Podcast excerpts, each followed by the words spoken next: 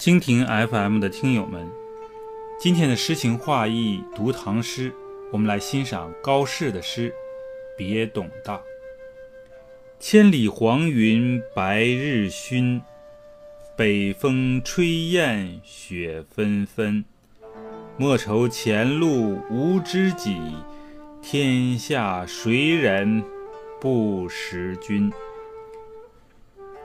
高适。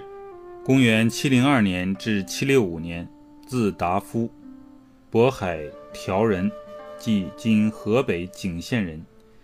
早年仕途失意，后客游河西，为革书翰书记，历任淮南、西川节度使，终散骑常侍，封渤海县侯，边塞诗和岑参齐名，并称高岑。风格也大略相近，有高长士集。董大，唐玄宗时著名的琴客，是一位音乐圣手。熏，落日的余光，指夕阳西沉时的昏黄景色。黯然销魂者，为别而已矣。历来赠别诗都给人凄楚缠绵、低回流连之感，当然也不乏慷慨旷达之作。如王勃的“海内存知己，天涯若比邻”，高适的“别董大”，应该说和王勃的《送杜少府之任蜀中》有着异曲同工之妙，也是赠别诗中的豪放之作。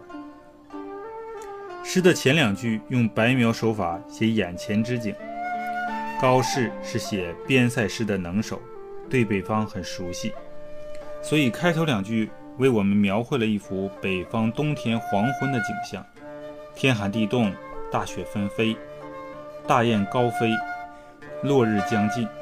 在这时候与朋友分别，内心该是多么伤悲啊！然而后两句诗人却是笔锋一转，为离别的朋友展望了分别后的乐观景象。天下人都认识你啊，因而无论走到哪里，都会有知己相伴的。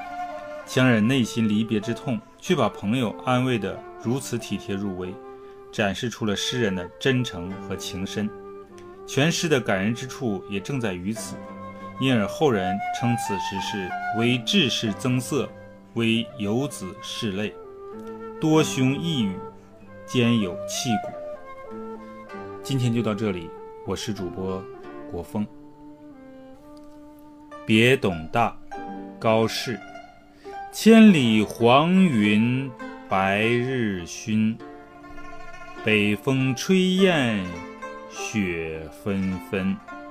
莫愁前路无知己，天下谁人不识君。